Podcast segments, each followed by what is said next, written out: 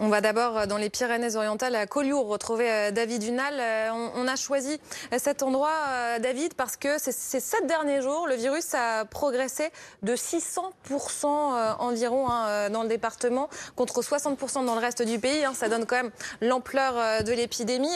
Ça va vite. Peut-être que l'incidence de 200 hein, sera vite atteinte avec peut-être des mesures de freinage. On s'y prépare comment, David?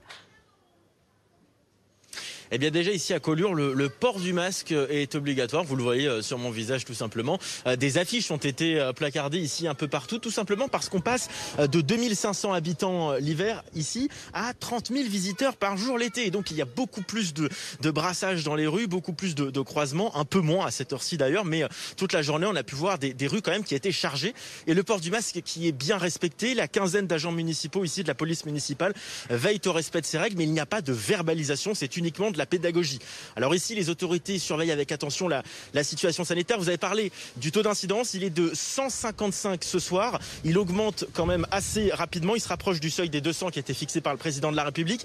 Mais ce qu'on nous dit du côté de la préfecture, c'est qu'on surveille deux choses le taux d'incidence, mais aussi les admissions à l'hôpital. Et pour l'instant, il n'y a pas plus d'admissions à l'hôpital dans le département. Il n'y a donc pas de mesures de freinage qui vont être prises dans les Pyrénées-Orientales dans les prochains jours.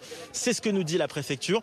En revanche, si la situation venait à se dégrader plus sérieusement, notamment à l'hôpital, dans les prochains jours, voire dans les prochaines semaines. Il y a alors des mesures dans le département qui pourraient être prises, des jauges dans les établissements, voire aller jusqu'à un couvre-feu.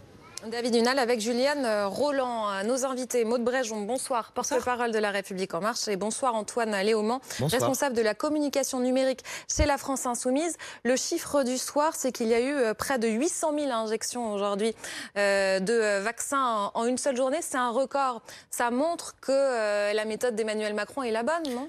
Bah, ça montre que la méthode de la contrainte, euh, effectivement, euh, produit des vaccinations. Les gens se retrouvent dans une situation où ils se disent euh, si je veux pouvoir aller au restaurant, si je veux pouvoir passer des vacances tranquilles quand ils peuvent en prendre, parce que tous les, tous les gens ne peuvent pas, alors je dois me faire vacciner. Mais pour un certain nombre de gens, c'est soit une contrainte, ici, ici force, soit ils ont accéléré quelque chose qu'ils avaient prévu de faire. Moi, je pense que ceux qui sont en train de se faire vacciner maintenant sont en train d'accélérer quelque chose qu'ils avaient prévu de faire.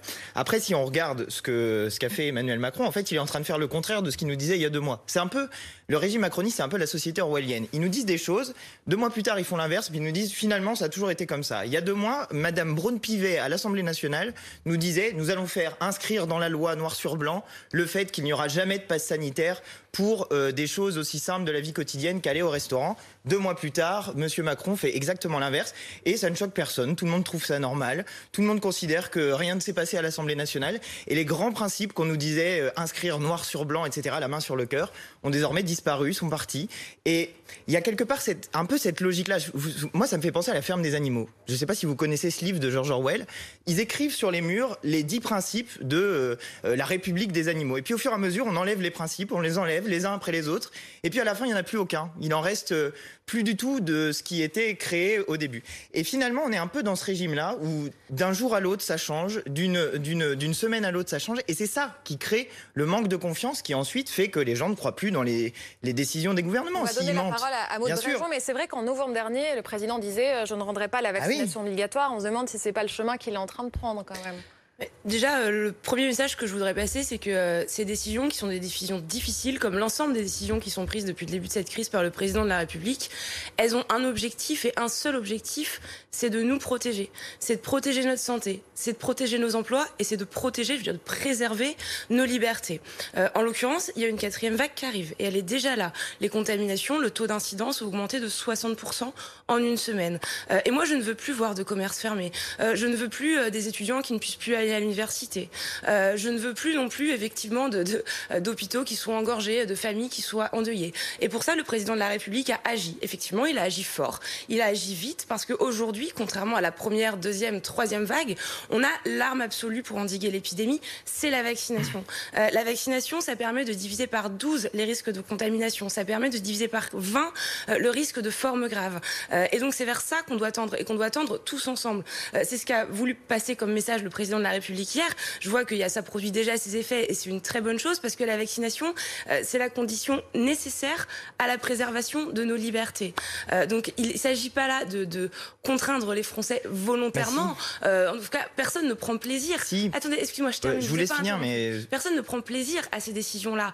Et on espère qu'un jour on sortira totalement de cette épidémie et qu'on pourra les lever. Mais encore une fois, aujourd'hui, c'est des décisions qui sont prises par un président de la République qui veut protéger les Français. Mais alors, Très bien, je comprends l'objectif que vous avez. Je ne partage, je ne partage pas la méthode. L'OMS elle-même nous dit que ce n'est pas une méthode efficace de contraindre. C'est-à-dire là, le pass sanitaire, au final, c'est une contrainte. C'est-à-dire que vous dites d'un côté aux gens, si vous voulez avoir accès à des libertés, mmh. puisqu'il s'agit de liberté, alors il faut euh, se vacciner. Mmh. Mais pour un certain nombre de gens, la vaccination n'est pas une bonne chose. Il y a des gens qui sont contre la vaccination. C'est pas mon cas. Moi, je me suis fait vacciner. J'y suis allé. J'appelle les gens à se faire vacciner. Je considère que c'est une méthode efficace pour endiguer l'épidémie. Mais il y a des gens qui considèrent que ce n'est pas une bonne chose, qui n'ont pas envie de le faire, etc. Ces gens-là, vous ne pouvez pas simplement leur dire on va vous forcer. Parce que si vous dites on va vous forcer, vous renforcez les arguments de ceux qui sont, qui disent euh, la vaccination, c'est quelque chose qui est appelé par les gouvernements, etc.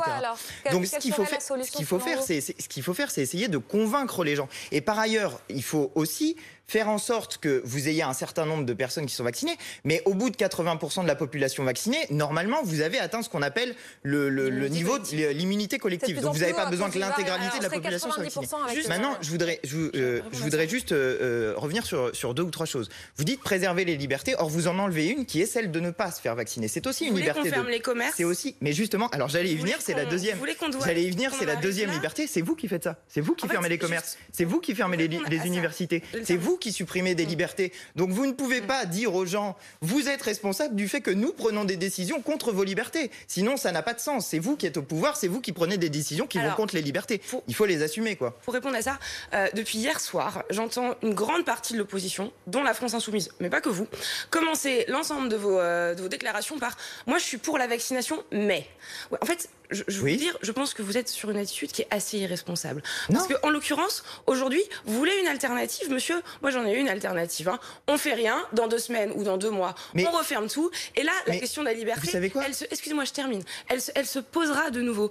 La, la réalité, en fait, c'est que c'est pas une décision politique. C'est une décision qui se fonde sur des données scientifiques. Non. Vous les connaissez comme moi. L'inverse. Vous voyez comme moi, excusez-moi monsieur, vous voyez comme moi l'évolution de l'épidémie en France. Vous savez très bien, on a suffisamment de recul aujourd'hui pour savoir comment ça se termine. On a aussi suffisamment de recul pour savoir que ce vaccin-là, euh, il fonctionne. Donc on continue à faire de l'incitatif. Euh, on continue à faire, excusez-moi, je termine, à faire de la pédagogie, euh, à mettre en place des centres de vaccination dédiés. Il y en aura dans les écoles à la rentrée, il y en a dans les centres commerciaux, il va y en avoir sur les lieux de vacances.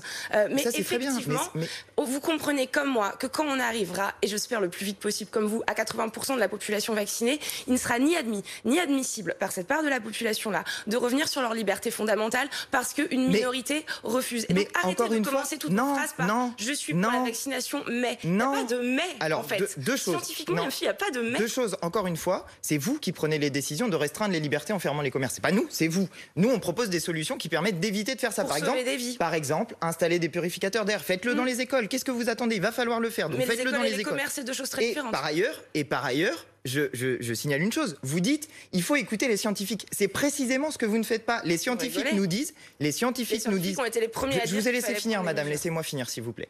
Euh, les scientifiques nous disent que contraindre la vaccination, ce que vous êtes en train de faire de manière détournée avec le pass sanitaire et le déremboursement des tests PCR, mmh. contraindre la vaccination n'est pas une méthode efficace pour obtenir le maximum de personnes vaccinées. Donc vous êtes en train de faire quelque chose qui va ralentir. Se sont va... succédés sur vous les ai laissé finir, madame, s'il vous plaît. Le conseil scientifique valide Madame, vous pouvez pas me dire de vous laisser finir et me couper la.